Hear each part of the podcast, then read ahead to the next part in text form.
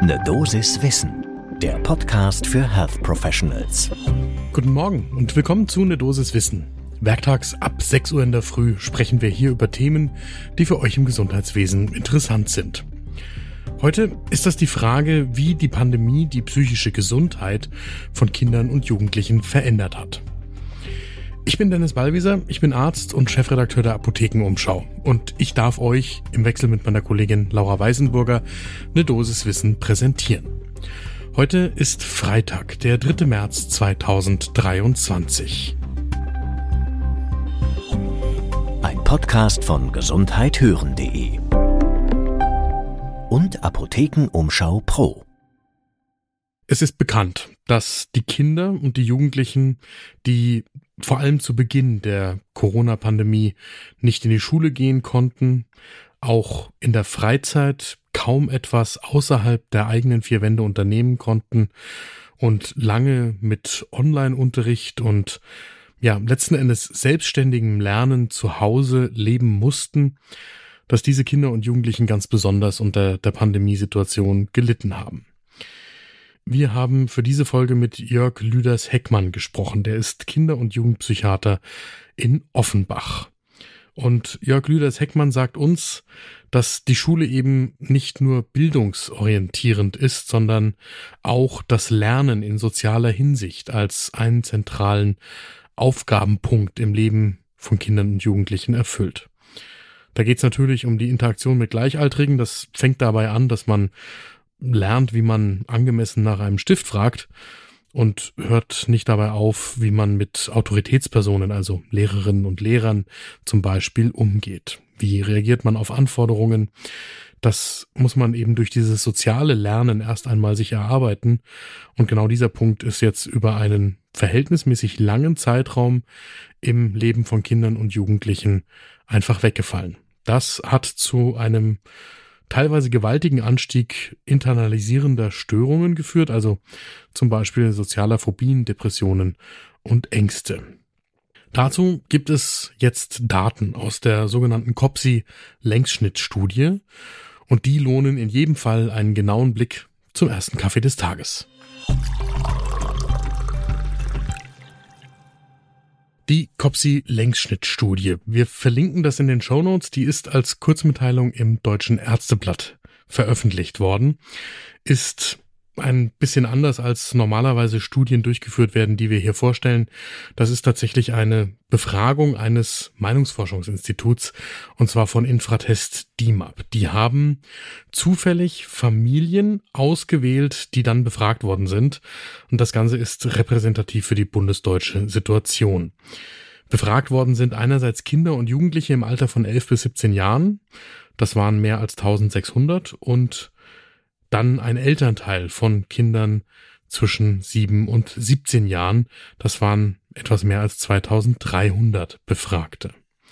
Das Ganze ist in vier Wellen durchgeführt worden. Einmal im Mai, Juni 2020, also relativ zu Beginn der Pandemie. Dann zum Jahreswechsel 2020-21. Später im September, Oktober 2021, also da lief die Pandemie quasi schon eineinhalb Jahre und dann noch einmal im Februar 2022. Und diese Daten der COPSI-Studie sind verglichen worden mit den Referenzwerten aus der sogenannten Bella-Studie. Das ist eine Studie mit nahezu identischem Design, die als methodische Grundlage dient und die vor der Pandemie durchgeführt worden ist. So, damit zu den Ergebnissen auf die Frage, wie schwierig oder belastend Veränderungen im Zusammenhang mit der Corona-Krise für die Kinder und Jugendlichen gewesen sind. Da sagt zwar die Mehrheit etwas, ungefähr 40 Prozent, aber eben auch fast ein Drittel ziemlich und jedes zehnte Kind, jeder zehnte Jugendliche sagt äußerst belastend waren diese Veränderungen im Zusammenhang mit der Corona-Krise. Wenn die Kinder befragt worden sind, wie sie ihre Lebensqualität empfunden haben, dann war die Antwort, dass sie eine niedrige Lebensqualität haben, vor der Pandemie nur bei 15 Prozent der Befragten und im Februar 2022 bei mehr als 40 Prozent. Den Höchststand gab es im Winter 2020-21 mit fast jedem zweiten Kind beziehungsweise fast jedem zweiten Jugendlichen. Besorgniserregend ist auch, dass der Anteil von Kindern und Jugendlichen mit psychischen Auffälligkeiten von weniger als jedem fünften vor der Pandemie auf mehr als jedes vierte Kind in der Pandemie gestiegen ist. Auch hier ein Höchststand wieder im Winter 2020-21 mit fast jedem dritten Kind. Einen deutlichen Anstieg gab es auch bei den Angstsymptomen bei den Kindern und Jugendlichen. Etwas geringer war der Anstieg bei depressiven Symptomen. Und Jörg Lüders-Heckmann ordnet das für uns so ein, dass diese Effekte natürlich nachwirken. Er sagt, auch wenn die Pandemie schlagartig beendet gewesen wäre, was ja gar nicht war, dann würden wir immer noch relativ hohe Zahlen sehen. Und das ist jetzt eben auch so, wo die Pandemie so ausplätschert. Er sagt selbst, er hat in seiner Praxis drei oder vier PatientInnen, die heute noch Online-Schule machen, weil sie es in der normalen Schule nicht mehr schaffen. Und das kennt er aus, aus seiner eigenen Praxis von der Zeit vor der Pandemie nicht. Da hatte er so einen Fall vielleicht einmal in zehn Jahren. Weitere Ergebnisse aus der COPSI-Studie zeigen die psychosomatischen Beschwerden der Kinder und Jugendlichen, also zum Beispiel Kopfschmerzen, Bauchschmerzen, Einschlafprobleme, Gereiztheit. Auch da haben die Beschwerden zugenommen. Mehr als die Hälfte der Kinder und Jugendlichen hatten so Symptome mehr als dreimal in der vergangenen Woche.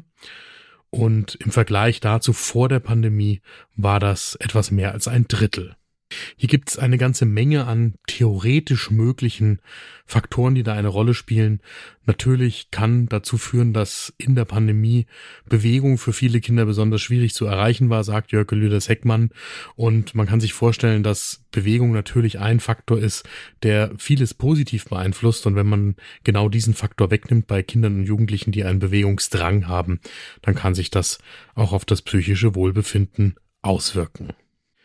Wenn man die Frage stellt, was hat denn manche Kinder geschützt und was hat manche Kinder besonders gefährdet für Einschränkungen oder Folgen, dann fällt auf, dass ein erhöhtes Risiko vor allem die Kinder und Jugendlichen hatten, bei denen auch die Eltern unter einer psychischen Erkrankung gelitten haben oder leiden und wo auch die Eltern eine besonders starke Belastung durch die Pandemie erfahren haben. Negativ ausgewirkt haben sich außerdem ein geringer formaler Bildungsstand der Eltern, ein beengter Wohnraum, also wenn zum Beispiel für eine Person in der Familie weniger als 20 Quadratmeter zur Verfügung stehen und auch ein Migrationshintergrund. Was hat sich im Gegensatz dazu positiv ausgewirkt? Grundsätzlich ein positives Familienklima, das hat auf fast alle Kinder und Jugendliche sich gut ausgewirkt und dann auch bei etwa der Hälfte eine gute soziale Unterstützung. Gut, das klingt erstmal nicht überraschend, ist aber trotzdem wichtig, das aufzuführen. Aus diesen Studienergebnissen hat mittlerweile das Kabinett, also die Bundesregierung, versucht, Konsequenzen zu ziehen. Im Februar 2023 hat das Kabinett beschlossen, Handlungsempfehlungen zur Kindergesundheit zu geben. Konkrete Maßnahmen sollen das sein, die Kinder und Jugendliche, die psychische und psychosoziale Belastungen durch die Covid-19-Pandemie erfahren haben, unterstützen sollen und die Gesundheit und Resilienz stärken sollen. Da geht es zum Beispiel um Modellprogramme wie Mental Health Coaches an Schulen oder präventive Gruppenangebote zur Stärkung der mentalen Gesundheit, Ansprechpersonen für psychische Krisensituationen, die Nummer gegen Kummer und den Ausbau von Ganztagesschulen bis hin zur Grundversorgung von Kindern und Jugendlichen mit Gruppenpsychotherapie durch den GBA. Mein Fazit aus der heutigen Folge ist, das ist alles gut, dass die Daten erhoben werden. Ist auch gut, dass das Kabinett sich damit beschäftigt. Allerdings muss man sagen, dass neben den Einschränkungen durch die Pandemie in den Schulen im Moment vor allem deutlich wird, und das ist fast deutschlandweit ein Thema, dass die Personalsituation in den Schulen bei Lehrerinnen und Lehrern, bei Psychologinnen und Psychologen, bei allen Berufsgruppen, die für die Kinder und Jugendlichen da sein sollen und wollen, derart katastrophal ist, dass es fast keinen Unterschied macht, ob im Moment theoretische Unterstützungsleistungen für Kinder und Jugendliche beschlossen werden, weil es in der Praxis nicht umgesetzt werden kann. Und da liegt ein massives Problem nach der Pandemie, dass jetzt Probleme nicht bearbeitet werden können, obwohl man vor der Pandemie schon wusste, dass die Personalsituation in den Schulen derart desaströs ist. Und an der Stelle müsste hier auch für die Kinder- und Jugendgesundheit angesetzt werden. Das war eine Dosis Wissen für diese Woche. Die nächste Folge gibt's am Montag ab 6 Uhr in der Früh, überall da, wo ihr Podcasts hört. Und wenn euch diese Folge gefallen hat, dann lasst uns doch eine positive Bewertung da. Dann finden auch andere leichter zu diesen guten Informationen zum Start in den Tag. Ein Podcast von gesundheithören.de und Apothekenumschau Pro.